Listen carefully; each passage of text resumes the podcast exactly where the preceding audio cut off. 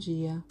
Eu sou Ruth Maciel e quero ler para você uma mensagem do presente diário. O título de hoje é Não eu, mas Cristo. O versículo-chave encontra-se no livro de Colossenses, no capítulo 3, e está escrito: Vocês morreram e agora a sua vida está escondida com Cristo em Deus. A palavra do apóstolo Paulo aos cristãos da Galácia é uma bússola para mim. Ela indica clara e definitivamente como viver a vida cristã. Confesso que levei anos para entender que ela não consiste em regras ou usos e costumes, nem em meu esforço ou performance, mas exclusivamente na vida de Cristo em mim. Uma menina tinha acabado de se entregar a Jesus quando alguém perguntou o que faria se Satanás batesse novamente na porta de seu coração.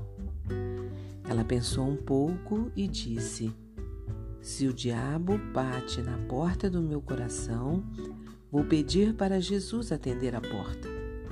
Se ele vê Jesus, vai dizer: Desculpe, me enganei, e vai embora. Parece simples demais, né? Mas esta verdade é profunda.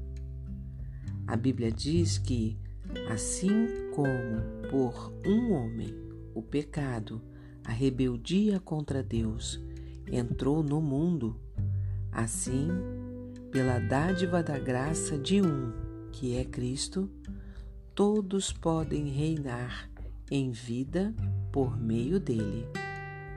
Na cruz, Cristo não apenas pagou toda a dívida do pecado, mas também venceu Satanás e oferece ao ser humano uma nova identidade. Cristo habita em quem nele crê, e esta pessoa torna-se um com ele. A menina tinha razão. Ela não precisava vencer o tentador com as suas próprias forças. Podia pedir que Cristo Jesus, que agora vivia dentro dela, refutasse o inimigo e vivesse através dela. Na parábola da videira, Cristo explica como funciona esta nova união com Ele.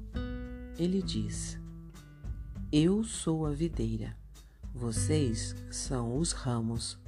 Se alguém permanecer em mim e eu nele, esse dará muito fruto, pois sem mim vocês não podem fazer coisa alguma. Depois que entendi que o mesmo Cristo que me salvou também estava pronto para viver a vida cristã em mim, comecei a experimentar uma nova liberdade e alegria. Quero convidá-lo a também dizer, como o apóstolo: Não mais eu, mas Cristo em mim. Um pensamento para o seu dia? Só dá fruto o ramo cristão que permanece no tronco Jesus Cristo. Se você gostou, compartilhe com outras pessoas, porque a palavra de Deus nunca volta vazia. Tenha um bom dia, fique na paz do Senhor.